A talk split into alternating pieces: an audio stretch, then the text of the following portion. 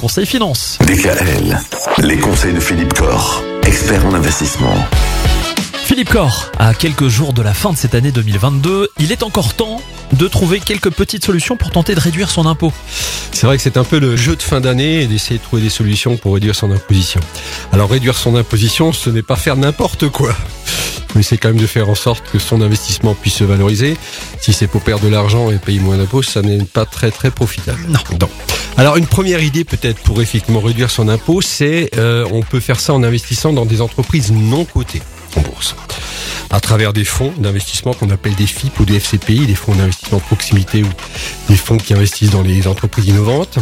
Et euh, en investissant dans ces entreprises-là, dans ces fonds, on peut effectivement bénéficier d'une réduction d'impôt qui est de maximum 25%. D'accord? Alors, c'est une idée qui est assez intéressante parce qu'effectivement, en investissant dans des entreprises le but, c'est quand même que cette épargne puisse se valoriser. On a quand même des fonds, des portefeuilles d'entreprises non cotées qui connaissent de belles valorisations. Ce n'est pas sans risque, mais il y a quand même une perspective de gain possible. Et cette réduction d'impôt, bien sûr, permet de limiter son risque, puisqu'en gagnant 25% d'entrée de jeu sur un investissement que l'on fait, eh bien forcément, euh, même si à la sortie le placement ben, devait perdre 10 ou 20%, voire 25%, voire 30% quelque part, on n'aura rien perdu. Donc c'est quelque chose d'assez intéressant.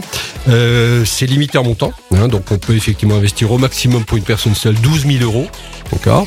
24 000 euros pour un couple. Et euh, bien sûr, c'est un argent qui est un peu bloqué, puisque en règle générale, ces fonds d'investissement dans les entreprises non cotées ont une durée de vie de l'ordre de 8 ans, voire même parfois 10 ans.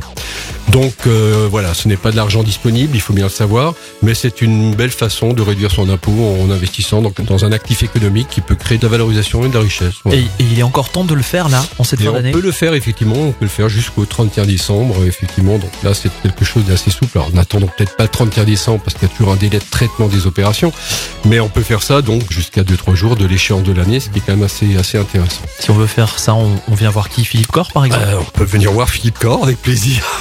J'accueille bras ouverts. Eh bien, merci pour ces bons conseils. D'autres bons conseils demain. Avec plaisir, Michael.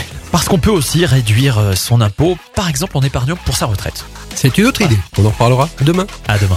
Retrouvez l'ensemble des conseils de DKL sur notre site internet et l'ensemble des plateformes de podcast.